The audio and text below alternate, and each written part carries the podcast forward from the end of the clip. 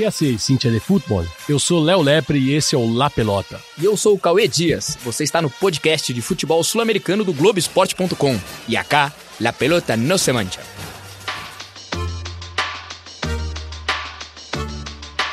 Yo me equivoqué y pagué.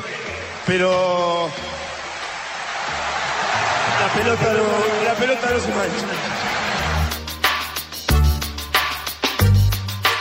Abreu tiró. ¡Gol!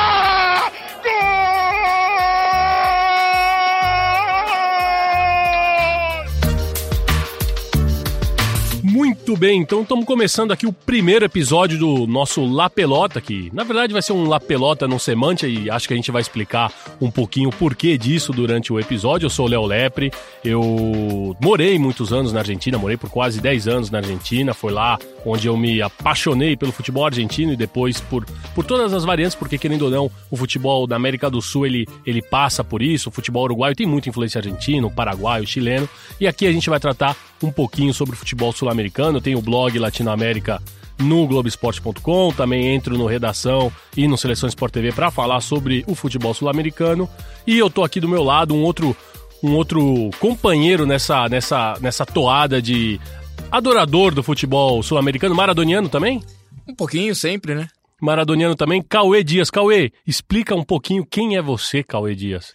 Eu sou Cauê Dias, sou jornalista há 15 anos trabalhando no Grupo Globo, é, em diversas funções e muitas dessas coberturas é, que participei, muitas delas envolvendo o futebol sul-americano, é, cobertura da Argentina na Copa do Mundo de 14, Uruguai em Confederações 2013, além de muitas matérias é, gravadas em outros países, em diversos países, e sempre, desde sempre, um apreciador também do futebol sul-americano, antes mesmo do jornalismo. E até tá me sinalizando aqui, inclusive apreciador na, na prática do futebol, de tudo aquilo que os sul-americanos propõem em campo. Né? Um volante todo coração. Exato, exato. Ah, o Cauê foi o primeiro. A gente tem aqui na mesinha também o Léo, que é o Léo Bianchi, que é o nosso operador de áudio, que ele é operador de áudio, na verdade, de todos os podcasts aqui que a casa tá produzindo, coitado. E o, o, o Léozinho, o Cauê foi o primeiro cara com quem eu falei espanhol na redação. Eu entrei, eu falei que eu tinha morado na Argentina, ele já falou, ih, pibe, que assim, como lá passaste a achar? E, todo, e já veio com todo com espanhol. Falei, ah, tô em casa. Foi pra, ter, foi pra testar, né? Foi Foi, pra, pra testar. testar. E saiu melhor do que eu esperava. Léo é profundo conhecedor. Muito bem, a gente está aqui então inaugurando esse podcast e não podia ser diferente. A gente vai falar muito nesse primeiro episódio sobre o que, que vai acontecer sobre o outro lado da semifinal. É claro que aqui no Brasil a gente está em uma atenção especial pelo lado brasileiro da semifinal, dois grandes clubes, Grêmio e Flamengo. Só que no outro lado tem um super clássico que se reedita. É, a gente tem uma participação, duas participações especiais, na verdade, um torcedor do River, um torcedor do Boca. Eles vão dar um pezinho. E o que eu queria perguntar pro Cauê, já de antemão, assim, Cauê, é revanche ou não? Eu acho que ela não vai ter o peso daquela final. Mas todo Boca e River eliminatório numa Libertadores tem, um, tem uma vida própria, né? Tem, uma, tem um peso próprio. Claro, aquela final acho que foi uma coisa é, única, primeira vez na história se, se enfrentando numa final de Libertadores. É, é, acho que não vai ter o peso de revanche. Mas ele vai ter o peso, um peso enorme, que é o peso de um Boca River eliminatório. Então não dá pra. é, Ainda que não seja a revanche daquela, é uma nova história que se, que se escreve, né? Eu concordo, eu também acho que, eu não sei o que, o Leozinho pensa, mas eu também concordo, eu acho que não tem peso de revanche. E, e aí a gente vai passar já aqui para uma análise rápida aqui, né, para os times atuais. A gente, a gente tem dois, tem, tem um Boca que é muito diferente daquele Boca que fez a final em 2018, até mesmo porque, como perdedor, eu acredito que aquele Boca, o Boca era quem tinha mais necessidade de passar por uma transformação. Desde a da, da parte mais conceitual, né, com a troca de um técnico, você tira os irmãos Esqueloto e você traz o Alfaro, que é muito mais defensivo, que é, um, é uma um outro linha... conceito, né, de futebol. É um conceito muito mais biantista, né? Como, os, como, como, como, como os boquenses gostam de dizer. E a gente tem um, um River em contrapartida que está se reinventando, perde peças importantes, Pete Martins, o Maidana, mas em contrapartida ele mantém uma espinha dorsal com Armani, com Montiel e vai dando protagonismo para outros personagens, tipo o caso do Nath Fernandes, por exemplo. Não sei. É, que, que eles estavam lá, o próprio Nico de la Cruz também, jogadores que estavam naquele River campeão, mas não tinham o protagonismo, não eram decisivos, né? Não eram os jogadores mais olhados daquele time campeão do ano passado, e parece que a gente tá falando de um passado muito distante, mas é de um ano só. É, nem um ano, né?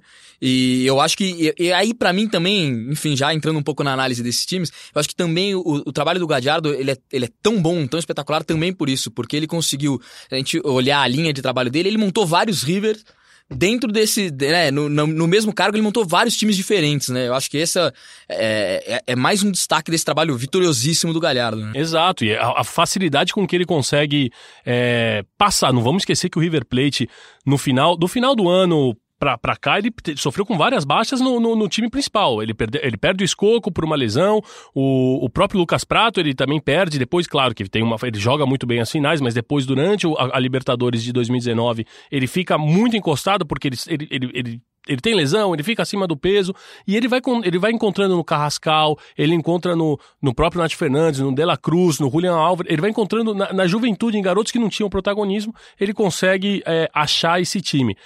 Você acha que dá para ter alguma comparação entre Alfaro e, e Gajardo ali? Quem, quem...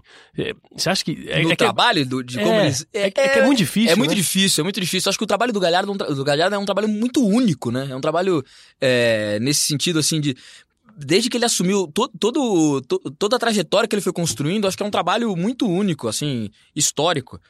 E o Alfaro tá tentando dar uma cara é, para esse time do Boca diferente daquela, daquela dos irmãos Esqueloto, né? Eu acho que. Eu acho eu não consigo traçar muitos paralelos. Embora eu acho que o trabalho do Alfaro é, é elogiável também. Acho que ele conseguiu dar um pouco de consistência e, e, e, também não tendo a facilidade de poder montar um time base. Você vê que ele até. O, o time pós-Copa América é um pouco diferente do time pré-Copa América, né? Da parada pra Copa América, né? Pra, pra deixar mais claro. Então eu acho que ele também ainda não conseguiu encontrar uma linearidade. A gente não, não consegue encontrar uma linearidade no trabalho dele, mas eu acho um trabalho elogiável. Eu acho interessante. O, já falando um pouco da atualidade dos times, eu acho que o Boca chega num momento aí Talvez, se a gente desprezar, o que não é possível fazer, mas se a gente despreza é, as conquistas recentes do River, é, o passado recente, eu acho que o, Bo, o Alfaro talvez de, faça o Boca chegar nessa semifinal com um pouco mais de, de, de, um momento melhor, com um pouco mais de peso do que o próprio River. Claro, o River que tem ganhado tantas coisas nos últimos anos, ele sabe que também na hora, na hora, na hora decisiva esse time vai aparecer. Então acho que por isso que é, isso equilibra um pouco essa essa série agora. Eu acho bem interessante você colocar isso, porque na verdade é claro que o trabalho do Gajardo nesses últimos é, tempos, nesses cinco anos de River Plate, é inquestionável. É o melhor técnico na América do Sul hoje, a gente não tem ninguém igual. Só que o, a, a, epopeia do Alfaro é muito, é muito mais complicada, porque o Alfaro ele pega um clube que perdeu a maior a final do século, como estavam dizendo, um clube que estava completamente sem saber onde enfiar a cara de por ter perdido a maior final para o maior rival. Então é muito difícil essa reconstrução desde o ponto de vista anímico, de você dar, dá de novo uma confiança para um vestiário que está completamente abalado, um vestiário que vai perdendo peças, que perde o Benedetto, né? Que, que perde o Pavon, que perde o Naitan Andes, que perde o Barrios, e ele tendo que encontrar, claro, o Boca se reforçou, o Boca trouxe, é, tr trouxe o, Salve, o, o, Toto Salve, que está jogando o fino da bola. Também encontrou ali no. no McAllister. No, no é, McAllister. É, ele encontrou peças também que ajudam, que ajudaram a, a reconstruir. E eu queria ainda nesse, nessa, nesse trabalho difícil do Alfaro claro, todo time, toda, todo time vive de ídolos e tal, mas quando você, quando esse ídolo, é, eu, eu, enfim, estou falando do Tevez, que também é um, é, é, como lidar com um ídolo tão, tão grande, um, um símbolo tão grande do time, que já não rende o que rendeu, mas ainda assim tem o apoio da torcida. Qual é a situação? É, é, olha a situação complicada que o Alfaro se, se encontra, né? Você acha que o Tevez hoje é um, é um problema para o Alfaro? Eu tava querendo chegar nisso. Eu acho que ele não é um problema. Imagina, você tem um, um cara como. Até pelo jogador que é e, e, o símbolo que o Tevez é pro, pro Boca. Mas ele não é, é, Mas é uma situação mais complicada de lidar, de administrar. Porque é um cara desse tamanho que já não rende o que rendeu e hoje eu entendo que não deveria ser titular do Boca mesmo. Mas como deixar esse cara no banco? Como, como, faz, como fazer com que ele seja útil sem também. sem ser titular? É uma situação complicada, né? E, e, e o Tevez pô, é um, um grande jogador, mas é também não é o cara mais fácil de lidar. Não é. Não é, não é o. E né? va vale lembrar que no campeonato regular, agora no campeonato argentino desse ano, jogaram é, River e Boca no Monumental. O, o foi o, o, jogo que o, que o Alfaro colocou o ônibus lá em frente ao gol e o River não conseguiu furar a retranca. O Tevez foi pro banco e fez careta, né? Fez careta, porque, e no jogo antes, se você lembrar, no jogo antes, na saída do jogo, na saída do jogo anterior ao clássico do. ao super clássico do, da Liga Argentina, O Tevez, na- no fim do jogo, ele fala: Não, agora vem o jogo contra o River, é o tipo de jogo que eu gosto de jogar. Ele tinha dado o recado antes já. Que ele queria ir pra esse jogo, que ele não ia. E aí, quando ele vai pro banco, é careta, não tem, não tem conversa. Muito bem. Ô, Cauê, que, que Boca e River ou que River e Boca você lembra de ter assistido lá na. Olha, eu assisti Aires? alguns, é, sem dúvida o mais marcante, é, até pelo peso. Pô, enfim, o primeiro que eu assisti foi, foi é, muito marcante. A gente que gosta de futebol sul-americano sabe que pô, ver um Boca River é um River e Boca é é, é o Vaticano, né, pra gente. Mas o, o, o jogo que mais me marcou foi a semifinal, que, que eu estive presente, foi a semifinal da Copa Sul-Americana em 2014. É, porque acho que aquele jogo é um marco para essa reconstrução do River, né? É, e eu- a gente estava fazendo matéria lá, é, e eu e acompanhei a semana, né, do, do, do clássico e tudo, e até o jogo, até o jogo decisivo, assim, e eu vi o Monumental de uma maneira. Poucas vezes eu vi um estádio é, pulsando, vibrando daquele jeito, porque era um jogo essencial para a reconstrução do, da autoestima do torcedor do River, né? É o penal do Gigliotti. É o penal do Gigliotti. Muito, então, é interessante ele falar isso porque a gente, eu acho, concordo com o Cauê também, eu acho que aquele é o jogo que marca a arrancada, a- o renascimento do River Plate. Ele, dali ele arranca pro primeiro título da era Galhardo, que é justamente é, a Sul-Americana de 2014, e aí ele não parou mais. E a gente separou aqui para esse primeiro programa, a gente separou é, alguns momentos, uns causos que a gente vai lembrar aqui, bons momentos do River Plate, bons momentos do Boca Juniors nesse duelo. E o primeiro, ju- justamente, era esse daí, Cauê, o que você acabou de falar. Então vamos escutar aqui a defesa do Baroveiro no pênalti do Gigliotti. El láser verde, ¿ve? No puedo. Y ahora sí, la hora del delfino. Boca va, en busca de la final, así va. Gigliotti al arco, Gigliotti, Gigliotti, Gigliotti. ¡Barovero, Barovero, Barovero, Barovero, Barovero, Barovero, Barovero! Barovero, Barovero, Barovero, Barovero, se grita como un gol y créanme, créanme que es casi como un gol. Estupendo Barovero, magnífico, magnífico, brillante Barovero. Explota el estadio monumental, se grita como un gol, porque un gol de Boca en apenas un minuto iba a ser realmente condicionante a que River obligadamente pueda ganar y dar vuelta a esta historia. Final de novena será a sufrir un de Boca, a respirar, al armar cuerpo sos de. E aí, Cauê, como que, que aconteceu no Monumental naquela hora ali, naquele momento que o Gigliotti tapa o pênalti do Baroveiro? E só pra contextualizar, né? Era começo de jogo, né? O jogo decisivo da semifinal da, da Sul-Americana, começo de jogo, pênalti, quer dizer, tudo indo, né? Tudo indo por água abaixo pro River logo no começo do jogo. É, Riliotti, que, pô, é um, é um ótimo finalizador, vai bater o pênalti, defesaça do Baroveiro, e aí o Monumental vem abaixo.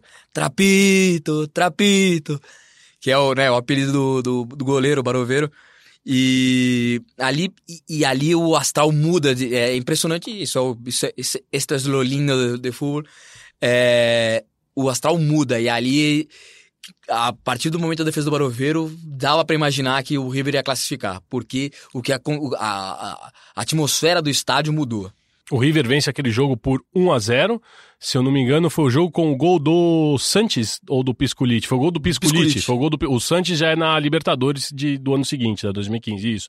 Foi, ele vence por 1 a 0 com o gol do Piscolite, um gol que era meio quase que uma atacada de sinuca ali, né? No segundo Que- tempo. que- no aliás- primeiro tempo mesmo. O, o impressionante é que o Piscolite fez uma, fez uma Sul-Americana eh, fantástica nessa, nessa, nessa campanha do título. Não era um jogador de destaque e, e- e não chegou a repetir né, essas- esse nível de atuação por muito tempo, mas essa Sul-Americana ele foi decisivo. Que pena, que pena que não deu certo aqui, porque jogou no Vitória. Jogou no Vitória, não deu certo. muita técnica. Né? Grande jogador. Tava na Argentina Júnior, agora tá jogando na segunda divisão da Espanha. Eu não sabia também, Cauê. É, tava sumido. Tava sumido, tá jogando na Isso segunda é, divisão isso da que é bom de Espanha. ter o Léo Lepre. Isso que é bom de ter o Léo Lepre, porque Não, ele É que eu tava lendo esses dias, eu vi tá lá sempre tava lá.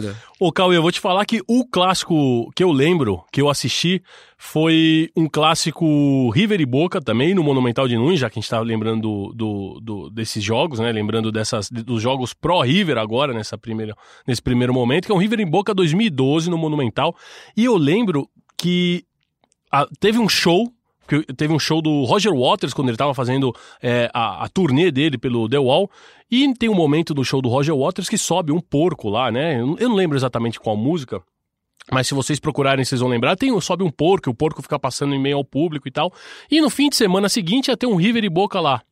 Eu não sei como a diretoria ou como os funcionários do River é, fizeram isso, mas eles guardaram aquele, aquele, aquele chantinho, né? O chante, o, o, o porquinho, colocaram, de alguma forma, pintaram o uniforme do Boca nele, e no intervalo do jogo eles subiram aquele porco que começou a passear em cima da torcida do Boca Juniors. E quando o porco passeava por ali, a torcida gritava: Riquelme, Riquelme. então eles fizeram. A torcida do River Plate que, que gritava: um gênio. Aí eles que passavam e o porquinho. E aí, para mim, aquele ficou muito marcante que eu falei: olha até, até onde vai o engenho, né? Até onde Sim, vai a... Esse pensamento, como se articula para conseguir. Para conseguir zoar o rival. Eu achei espetacular aquilo. É, vamos escutar aí um trechinho da torcida do River cantando o Riquelme pro porquinho do Roger Waters.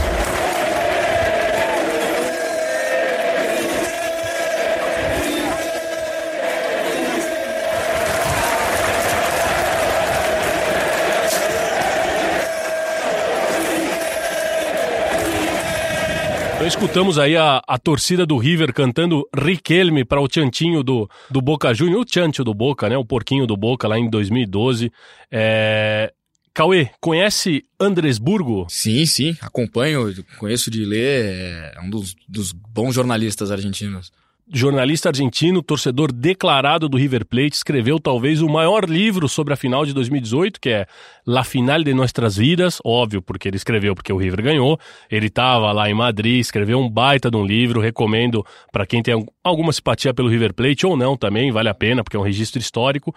E a gente perguntou para ele exatamente isso, qual era o peso é, que tinha, que, ou que tem, na verdade, esse novo encontro super clássico tendo em vista tudo o que aconteceu no ano passado. O que o, que, que o torcedor do River acha desse superclássico é, à luz de tudo que aconteceu em 2018, com todo aquele problema da, da, confusão, da final em Madrid e depois do desfecho que teve. Então vamos escutar o que o Andresburgo mandou pra gente. Lo, lo primero que hay que decir es que es evidentemente un partido extraordinario. Al mismo tiempo no es un partido único. Y lo que ocurrió el año pasado en la Copa Libertadores 2018 sí fue un evento único, que fue River y Boca en una semifinal. River y Boca en una semifinal es extraordinario, es fabuloso, al mismo tiempo no es único, ya ocurrió. Y, es posible que vuelva a ocurrir, claramente. Eso por un lado, eso me parece lo más, este, lo más importante. Yo creo que no, no tiene el, la carga simbólica, dramática, asfixiante en cierto momento que tenía la final del año pasado, un partido casi sin revancha, o al menos la revancha es cuando haya otra final. Um, por lo pronto, digamos, lo que yo puedo decir, digamos, como hincha de River, estoy diciendo en este momento, hay un. Evidentemente, nadie quería jugar este partido, eso está claro, creo que es unánime del lado de River, del lado de Boca, si ya son una semifinal de Copa Libertadores, que es una campaña extraordinaria, y la perdes contra tu clásico rival, es una derrota doble.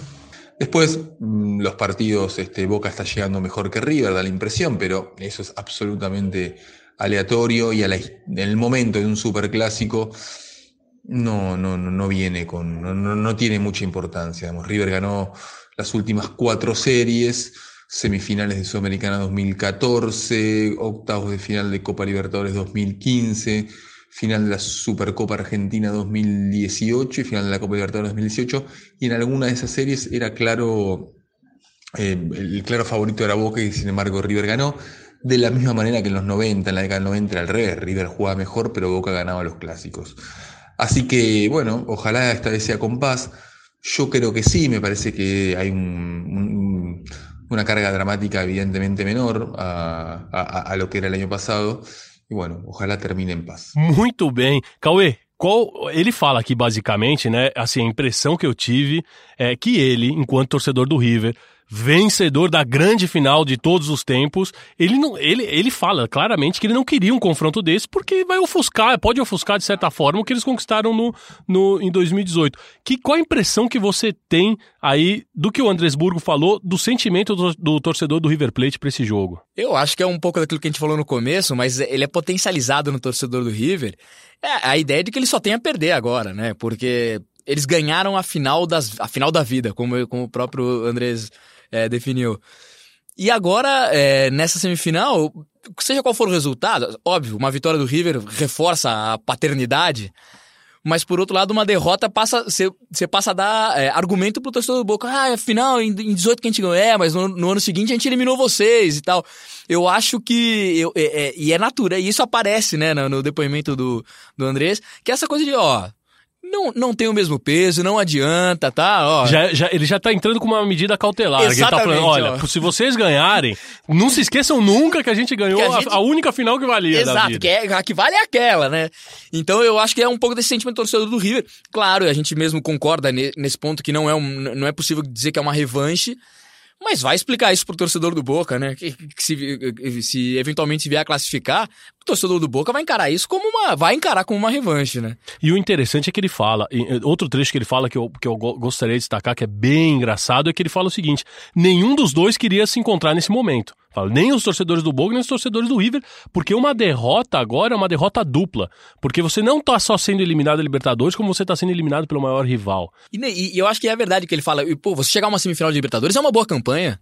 Só que isso vai ser apagado pra quem for eliminado. Vai ser apagado, vai ser. Vai ser. Vai ficar eternamente a marca de que você foi eliminado, foi eliminado pelo... por- pelo seu rival. E, pô, e é uma campanha de semifinal de Libertadores. Quer dizer, eu, eu- mas eu acho que tá, tá bem claro o sentimento do torcedor do River de, de, de não querer dar, o, dar peso pra essa semifinal, o mesmo peso da final. E aí, já no final do áudio, ele faz uma. Ele fala sobre uma coisa que é até uma teoria que eu tenho, aí eu, eu quero ver o que, que você acha, Cauê.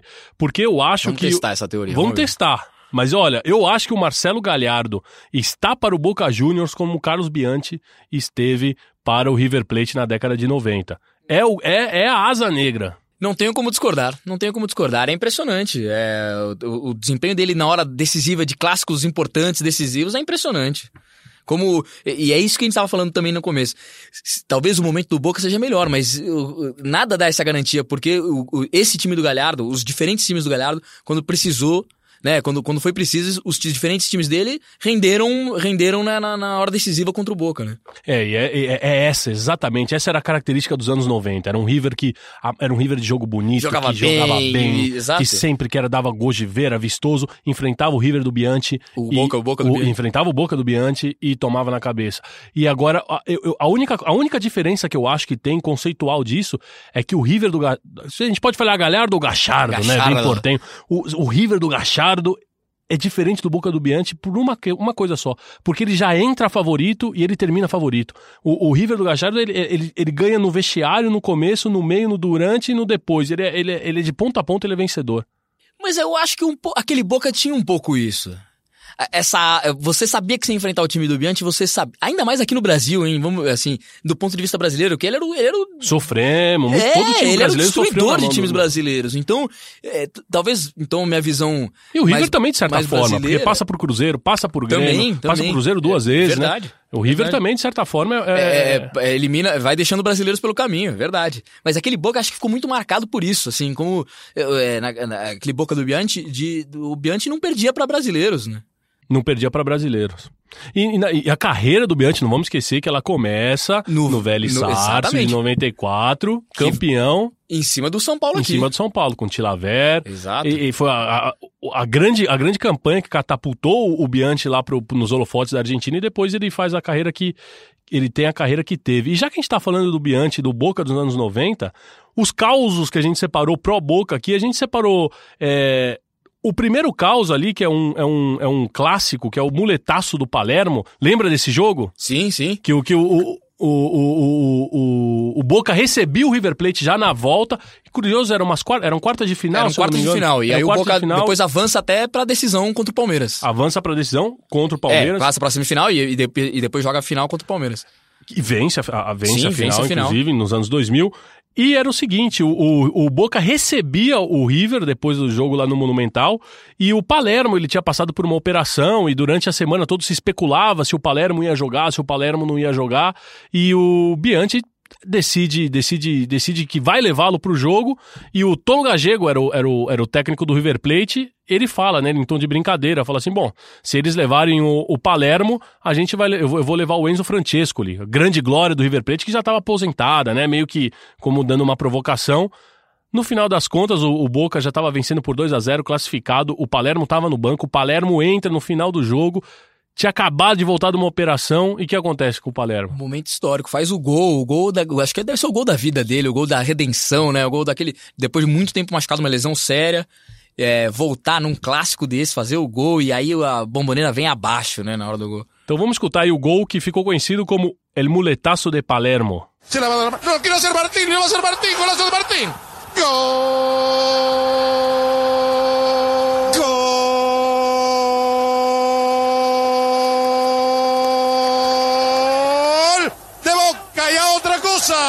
Lo hizo la vuelta Martín, Martín, Martín, Martín, Martín. Palermo.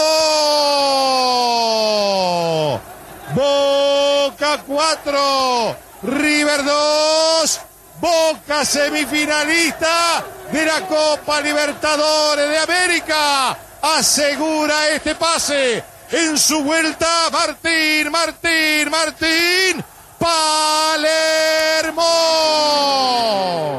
Muito que bem. Então, agora, o outro jogo que a gente lembra, que é um jogo clássico pro torcedor do Boca, um outro super clássico, é, vale a redundância, um outro super clássico clássico, é o super clássico da despedida de Maradona, que também é não só a despedida de Maradona, mas é a estreia de Riquelme em um super clássico. Muita, muita gente achava que o Riquelme ele entrou no lugar do Maradona, mas ele não entra no lugar do Maradona, ele entra no intervalo. O Maradona sai no intervalo daquele jogo, mas também é um, é um, é um jogo que, que é, é, é, muito marcante justamente por isso, que é o último jogo do Maradona pelo, pelo Boca, é o último jogo do, é o último super clássico do Maradona, é um super clássico no Monumental de Nunes. E ele dá uma declaração. Você lembra da declaração que ele dá? Eu, eu lembro que ele faz uma provocação, né? Ele, ele fala o primeiro tempo foi, foi parelho, e aí no segundo ele, dá, ele, ele já já deixa as dele, né? Já deixa Maradona. Exatamente. Alô, o Maradona. jogo, o jogo, ele, o jogo ele termina empatado e, claro, o, Boca frustra uma vitória do, do, do River Plate no Monumental no Super Clássico e o Maradona no final da, da- do jogo, já lá na entrevista, naquele tempo onde ainda a repórter podia entrar no vestiário, se vocês procurarem aqui como a gente tá vendo, a gente vai dar a declaração dele, ele tá lá, ele tá no banheiro do Monumental de Nunes com uma toalha na, na nuca, cheio de microfone, o cabelo molhado, é, em cuero, tá sem, sem camiseta e tá falando com 200 jornalistas, Cauê. É aquele tempo que o jornalista... Futebol raiz, né? Futebol raiz. Futebol raiz. É o futebol raiz que ainda persistia lá. E o Maradona, ele fala, a River se le cachou la bombacha. O que, que ele quis dizer aí, Cauê? Explica você, que vai ficar difícil pra mim. Jogou a bomba, jogou a Joguei bomba a pra mim. bomba. Ah, é a provocação do, com o River, né? Deixando. é, Deixando claro, assim, é, é aquela coisa do sentimento também do. do- porque ele, se eu não me engano, ele, na- na- antes ele fala assim: o River foi o River. É, é um pouco mexendo com aquele sentimento do, do, do torcedor do River, do, do Gachina, né? Aquele sentimento de que na hora, na hora decisiva, o River não aguentou, a- não aguentou o, o peso do, do, do Boca. E peso sem brincadeira com o Maradona, embora a esta época também já estivesse um pouco mais forte. Aconteceu em 25 de outubro de 1997, foi o último jogo.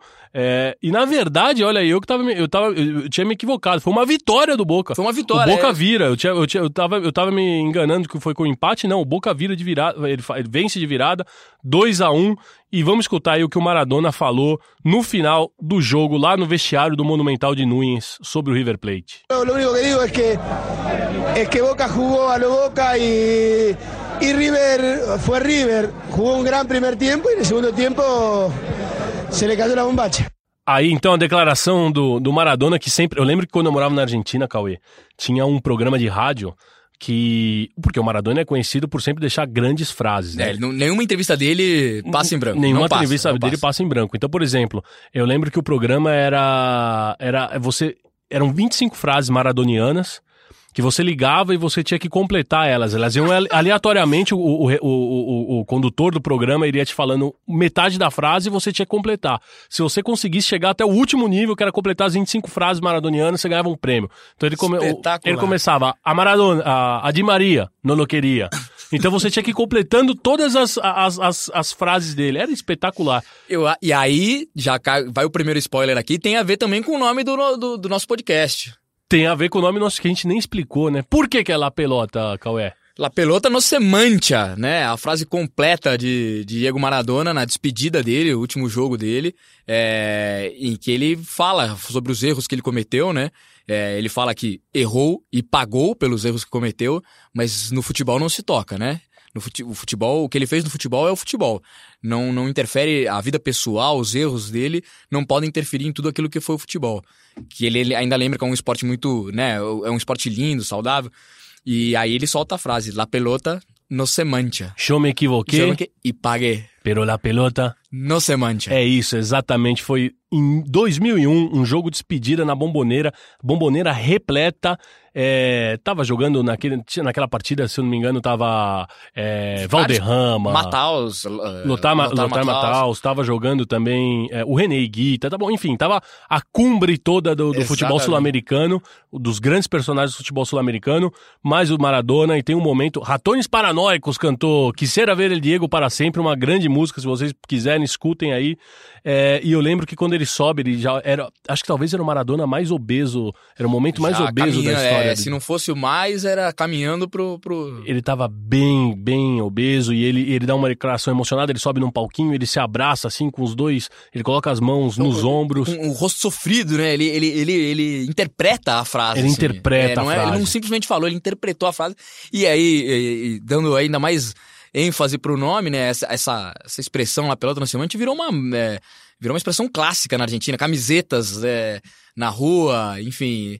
Virou nome de podcast. Nome de podcast, que ele deve estar deve tá muito feliz com essa homenagem que a gente tá a gente, fazendo vai- a, a gente ele. vai mandar pra ele, vamos pedir uma participação especial dele. E é verdade, e, e- e a frase do Maradona, ela entrava também nesse concurso da rádio aí, que, e entrava completa. É, porque ela é um clássico. É um clássico, eu me equivoquei. E paguei, E paguei. la pelota, no se mancha. Aí vinha a Di Maria, no lo queria. E aí vinha outras vinte e tantas frases, que era espetacular. Mas você lembrou aí no, no, no último super clássico dele, que aí já é o primeiro super clássico do Riquelme, e, e lembrei de um outro caos em que eu estava presente ao estádio aí como turista, um River e Boca no Monumental, e aí já agora eu vou contar uma, um caos a Pro favor do Boca? Boca, pro Boca. O jogo foi 1x0 pro Boca, é, gol do Lucas Viatri. E, e lá pelas tantas do jogo, o River pressionando, o Boca já estava na frente. O, o, o goleiro do Boca dá um, dá um estourão na bola, a bola vai lá em cima. Riquelme já no campo de ataque, né? A bola vai vindo na direção do Riquelme, Riquelme vai com a perna lá em cima, traz a bola grudada no pé dele aqui, até aqui embaixo, numa classe, numa elegância. Domina do jeito. É, Aí assim, e assim, e o estádio tava em silêncio, só podia, ouvir- se dava, né, só deu pra, pra ouvir todo mundo suspirando. Uh, Oh, que não dava pra enfrentar aquele cara, daquele, né, né, com, aquela classe, com aquela categoria, o estádio do River lotado, né, a, torcida do Boca apenas numa, numa partezinha do estádio. E a torcida do River, eu acho que fosse em outro momento ou outro adversário, né? Fosse outro adversário, eu acho que a torcida até aplaudiria aquele domínio, mas mas justo ele não tinha foi um como. sentimento de, de esconder a admiração. Parecia que aquele suspiro de não posso revelar o quanto eu admiro esse cara, mas pelo amor de Deus, olha o que ele acabou de fazer. Assim, E é uma- Rodolfo Donoff, presidente do River Plate, recentemente já deu declarações porque perguntaram pra ele numa entrevista quem do outro lado ele gostaria de ter tido no, no River Plate e, é óbvio, ele não escondeu, ele falou Juan Roman Riquelme. E o Riquelme, o Riquelme já disse que jamais jogaria com a camisa do River é muito Plate. identificado, não dá. Não, não É muito não a menor identificado. Não dá. Riquelme que vai ter a partida de despedida dele no dia 12 de dezembro, vai fazer outra festa na Bomboneira, meio que aos moldes da, dessa do Maradona. 12 de dezembro, 12 do 12, dia do torcedor do Boca, uma até por uma Boa- questão boa data, boa é uma data. questão numérica mesmo. E você lembrou do Lucas Viatri, Lucas Viatri que tá lá no Penharol, velho. Tá, tá- ainda tá jogando lá, Tá, tá? jogando, tá- jogador de causos interessantes fora do campo. É, Vida movimentada. um dia a gente vai ter que fazer um, um- um especial Lucas Viatri Ah, e, e- ter, e- e outros, né? Porque E outro, e outro programa que a gente já, já vamos dando spoiler aqui. Um programa que a gente vai ter, eu vou contar em algum momento aí aqui no nosso podcast. A gente falou de frases marcantes do Maradona. O dia que eu tentei entrevistar o Maradona sobre o Pelé. Essa história eu vou, ah, não, não, vamos então guardar. essa daí tem que ter. Vamos guardar. E a gente vai trazer o Maradona e o Pelé. Vamos trazer os dois. Muito bem. Então vamos escutar aí o que diz agora a- a- o torcedor do Boca Juniors. O torcedor também é jornalista, Juan José Becerra. Ele é colunista do Diário Olé. Ele escreve no Diário Olé sobre o Boca Juniors. É, recomendo, para quem não conhece, sigam lá, porque ele, ele tem boas pensatas sobre o Boca Juniors. E vamos ver o que, que ele falou sobre esse superclássico, o peso que esse superclássico tem para o torcedor do Boca Juniors, também tendo em vista tudo que aconteceu no final de 2018. Bueno, los Boca River son como, como fenómenos eh, que la Argentina aprovecha para eh, insistir un poco eh, en jugar a su género preferido, que es la ópera, ¿no? O sea, eh, el drama exagerado. Todo se multiplica por, mm, por miles. Eh, el superclásico, el megaclásico, el clásico de los clásicos.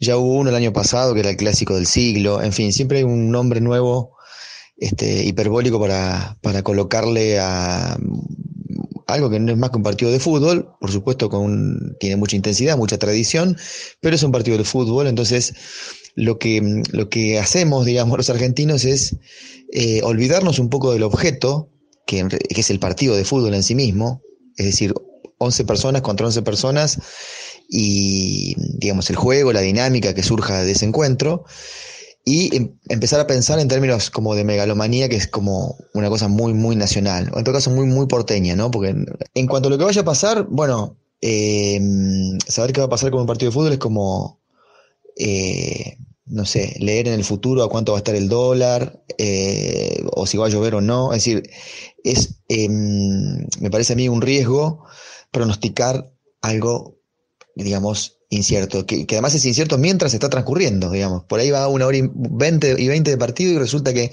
no sabemos qué está pasando. Es como un policial en el que no sabemos quién va a morir. Lo que yo veo es que eh, el técnico de Boca Alfaro me parece que registró un hecho eh, importantísimo en, los últimos años de Boca, que es la herida eh, que Boca tiene por haber perdido varias copas con River, en especial la del Bernabéu. Entonces lo que hace Alfaro es reparar esa herida con un sistema de seguridad, ¿no? Es como atravesar un camión en el arco y después enlazar algún tipo de juego para ver la posibilidad de hacer un gol. Pero lo, más importante para mí, y yo estoy de acuerdo con eso, para dejar atrás el trauma que significó el Bernabéu y sobre todo ese último gol de, Martínez, casi como Martín Fierro, corriendo en la llanura, en la soledad de la llanura, es asegurarse el cero en el arco propio que es una tradición también de Boca, de, de los Bocas ganadores, e a partir daí, bueno, ver o que se pode fazer. Muito bem. Aí a gente tem exatamente a margem oposta do Rio, né, Cauê? Perfeita definição, perfeita definição, Léo. É, é, o, é o outro lado, é, é como a torcida do Boca, e aí para mim fica claro o incômodo da torcida do Boca de ter que viver tudo isso de novo, né? a, a ferida nem cicatrizou e tem que encarar isso de novo. Claro, tem o um lado positivo. Se sai vencedor, você ganha um argumento em qualquer discussão, né? É, mas se sai perdedor, aí é uma e sabe o que eu gosto do depoimento deles, assim? Que é carregado de, de, de, de dramaticidade também, até no... É, é tudo adjetivado, não é tem... adjetivado. Não, megalomania, não, essa mania do argentino ser, dessa megalomania de que tudo tem que ser é, hiperbólico. Ele usa hiperbólico e megalomania, eu jamais usei na mesma frase essas e duas pra palavras. definir um jogo de futebol. Pra definir um jogo de futebol. É muito interessante a forma como ele, como ele define... E como, como... ele mesmo diz, a ópera, né? Como a ele ópera. mesmo diz, isso é ópera. O, isso é Os tons de, de, de, dramaticidade que o Boca e River dão. E uma outra coisa que eu acho importante que ele destaca, que a gente já vinha brifando lá no começo, que é exatamente a importância do Alfaro. Que ele é, eu acho que é o sonho de todo treinador passar pelo Boca Juniors. Não é o sonho de todo treinador receber um Boca Juniors depois de perder uma final de Libertadores com o River Plate. Excelente. É isso. É isso. Quem não gostaria de treinar um time dessa, pô, desse tamanho, desse peso? Mas agora, né? Vocês me ligam agora, quando, quando tá tudo, tudo caindo. Entendeu? Eu acho que Quando é, você queima é, nas papas? Quando você queima nas papas, exatamente. E aí você. E aí ele recebe esse time. E óbvio, ele teve a inteligência de entender o momento, eu acho. E aí o próprio Martin destaca bem isso. Ele teve a inteligência de entender que agora não é hora de grandes riscos, de grandes. Ah, de sair de ah, um grande conceito. Não, agora é hora de superar aquela primeira, aquela primeira ferida, ir se curando e, e calhou de vir, né? E, e, e vem esse de novo esse duelo Ué, mais do que jogar, agora é importante ganhar. É ganhar, exatamente. E é o que ele fala aqui, né? Você pode até não gostar, já que o, já que o Alfaro foi tão criticado pelo esquema que ele levou para enfrentar o River do Gajardo no, no primeiro jogo ali do, do, do, Campeonato Argentino, agora que a gente teve há pouca coisa, coisa de um mês. É, ele fala assim: os grandes bocas, os bocas ganhadores, sempre tiveram a, a preocupação de, de manter o arco em zero. Falou, o nosso gol a gente tem que proteger em zero, depois a gente vê se a gente consegue uma escaramuça lá para fazer um... E, e, é engraçado como é uma marca mesmo, do, do histórica do Boca. E eles aceitam e, isso. E, uma, e, o, e o River, por outro lado, muito marcado por, por times técnicos, clássicos. Futebol bem de, jogado. Futebol mais vistoso. Mas o Boca, é, o Boca não é isso. Assim, embora tenha tido times muito bons, mas o Boca é outra coisa. É, é transpiração, é, é entrega, né? Mas você vê como ficou marcado, né? O torcedor do Boca que ele fala: é, é o último gol Pete Martinez na né, chanura del gramado. Quer dizer, e esse gol, esse, esse gol virou um clássico instantâneo, né? Esse terceiro gol. E vale terceiro. E, e vale terceiro, e vale terceiro. E, e, ou seja, e, e tá marcado na, na, na, cabeça do torcedor do Boca. É isso. Então aí a gente teve as duas, as duas leituras que os dois, para vocês terem um pouco da ideia do que, do que as torcidas ou do que está, do que está sendo, tá sendo, tá se germinando ali no imaginário popular, tanto de torcedores do Boca, de River lá, lá na Argentina, em Buenos Aires, na Argentina como um todo, como um né? Todo. Na verdade. E fora da Argentina também, os argentinos espalhados pelo mundo, imagino em cada lugar, em cada cidade, o torcedor do Boca vai se reunir ali na Espanha, né, onde tem grandes concentrações, torcedor do River. Enfim, acho que qualquer torcedor argentino, enfim, quem gosta de futebol também vai ser mexido, vai ser vai estar tá tocado influenciado por esse, por jogo. esse jogo. E aí a gente teve uma preocupação que a gente estava discutindo, é, a gente conversou é, com o Gustavo Gravia, ele não pôde mandar o áudio, mas a gente esteve conversando, ele explicou um pouquinho pra gente aqui sobre esse problema da, da das, da, porque, querendo ou não, o que aconteceu no ano passado ficou muito marcado pelo, pelo ataque da torcida do River, que é uma coisa que está durando até hoje, pode ter outras implicações que, que até o Cauê vai explicar aqui um pouquinho pra gente. Mas é o seguinte, Cauê, é, tá uma luta interna lá na torcida do River, né? O problema das Barra Bravas, eles continuam é, assolando ali o futebol argentino. A Barra Brava do River Plate, ela tá numa disputa interna aberta, a gente sabe. E acho que um, dia a gente vai fazer um programa só sobre isso. Merece, é um tema, um tema que merece ser olhado com profundidade. Sobre a influência da Barra Brava, porque é, é preciso entender que as Barras Bravas, elas funcionam de uma forma completamente, não, não dá para traçar um paralelo com as torcidas organizadas, são co coisas completamente diferentes. As Barra Bravas, elas têm, elas têm, é, elas têm tentáculos que chegam no, no, na alta cúpula do poder argentino, elas têm, elas têm negócios com os políticos, elas, têm, elas são ponta de lança para manifestação política, elas são, é, além do, do, do, do, poder que elas têm nos clubes de futebol, já que elas podem servir como massa de manobra, enfim. A Barra Brava do River Plate, ela conhecida como La 14, Los Borrachos del Tablón, eles estão numa disputa interna. Nos últimos dois jogos do River Plate, na Copa Argentina contra Godoy Cruz e no Campeonato Argentino contra o Lanús, o Vélez Sárcio. Contra o Vélez, foi a Contra o Vélez Sárcio.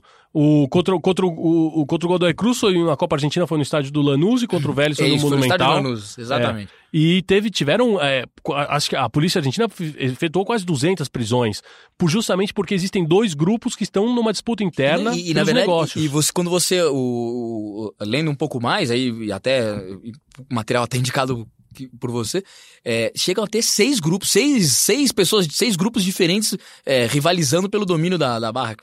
É, é, é uma coisa muito grande, não à toa quase 200 pessoas presas.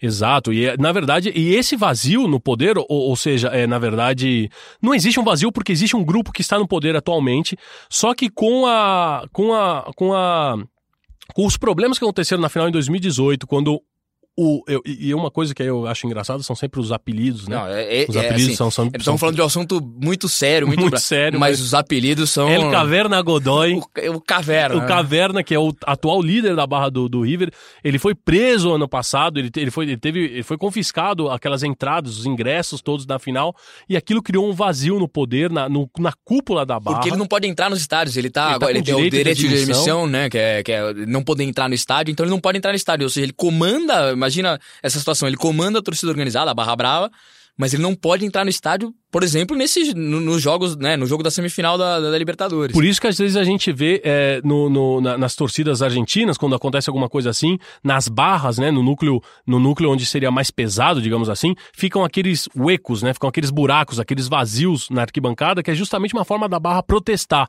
Quando algum líder cai, quando alguém é preso, eles não ocupam o lugar onde a barra fica, justamente para mostrar, olha, Falta alguém fa ali. Falta alguém. Aqui tá faltando alguém. E aí ele tem todo esse problema que ele pode ter, inclusive, implicações políticas, porque é, logo depois da série de semifinal, a gente vai ter eleição na Argentina. Grudado, é grudado, né? É, é, a Argentina passa por eleições gerais, né? Eleição presidente, eleição em, alguma, em várias províncias e também eleição na capital federal. É, então, esse jogo passa a ter implicações também nessa eleição, porque eles estão muito próximos. Bom, basta a gente lembrar que o presidente da Argentina, Maurício Macri, é, ganha popularidade justamente nesse Boca dos anos 90. Até então ele era um é, filho de um grande empresário, mas como é que ele populariza o nome dele? Na, com um Boca vitorioso. Um então, trampolim político. O Exato, futebol é um tremendo exato. trampolim Por- político. e porque até então ele era visto como, não- me falta uma expressão melhor, como um filhinho de papai, um filho de um empresário rico que seguia os negócios do pai. Quando ele começa a ganhar popularidade, é ao transformar no Boca, que vinha de um momento ruim, sofrido, em um time vencedor. Então, e ali ele começa a construir também a carreira política dele, sendo governador, sendo prefeito da cidade de Buenos Aires, né, da, da capital federal, e depois é, concorrendo à presidência, enfim, e sendo presidente. Esse ano, nessa, nesse, nessa semifinal, você tem implicações que passam pela segurança, porque é, a, a prefeitura da cidade, o governo federal foram muito criticados pela pelos, pelos episódios de violência na, na final do ano passado, e, e- e isso pode cair novamente sobre, sobre os políticos que estão no poder. É, então, é, isso pode influenciar, é, só pra gente ter um panorama, o Maurício Macri dificilmente deve ganhar a eleição, deve ser, deve perder pra oposição, o, o Alberto Fernandes deve ser eleito. É, na- Torcedor do Argentino Júnior. torcedor do Argentino Júnior e muito ligado ao futebol também. Muito ligado ao futebol. Muito ligado ao futebol. É, na província de Buenos Aires, que é, que é, é a principal província do país, é, com grandes cidades e tudo, é, também o, o- o grupo político do Macri deve, deve ser derrotado, e o único lugar em que o grupo político dele, por enquanto, tem. Na capital federal. É a capital federal. Só que em qualquer, qualquer episódio de violência nessa, nessa, nessa final pode recair em cima do prefeito da capital federal.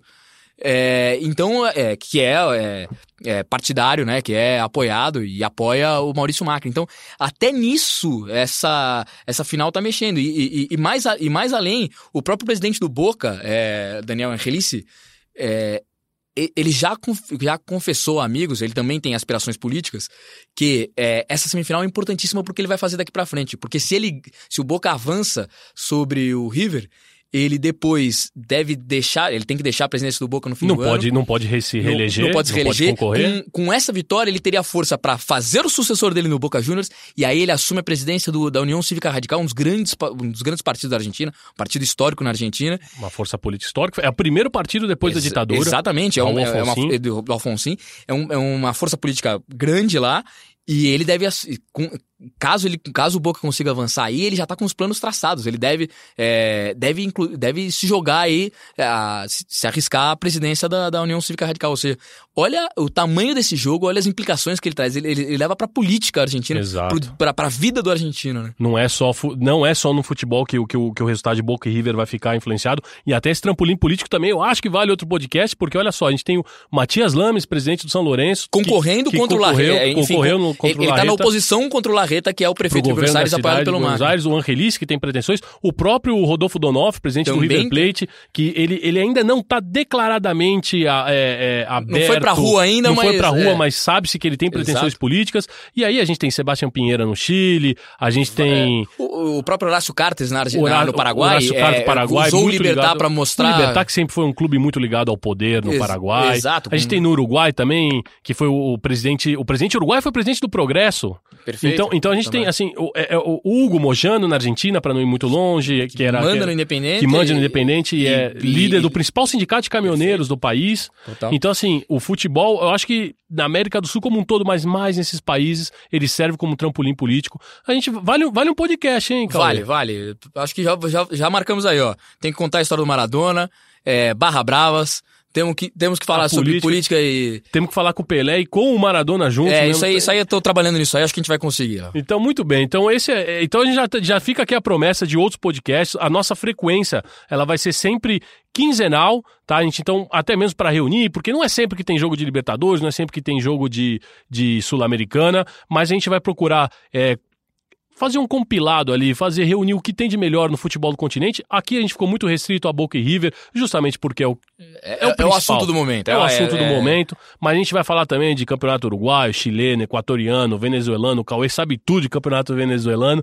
A gente vai falar sobre tudo isso. E eu espero que vocês continuem com a gente pro próximo, pro próximo La Pelota, no se mancha. La pelota não se mancha. E alguma consideração final, Cauê? Não, só reiterar esse convite que você fez, Léo, e, pô, sempre ter vocês é, participando com a gente, escutando a gente, é, e a gente promete aí trazer é, vários desses assuntos aí que a gente tratou e ao, e ao longo do tempo e contando mais histórias, mais causos do futebol sul-americano. E também a gente vai contar mais o que quer dizer cada narração dessa vinheta que vai encerrar o programa de hoje. Uma vocês já aprenderam, que é o discurso do, do Maradona aí, o La Pelota, no Semantia, e mais pra frente a gente explica as outras. Então um grande abraço e até a próxima.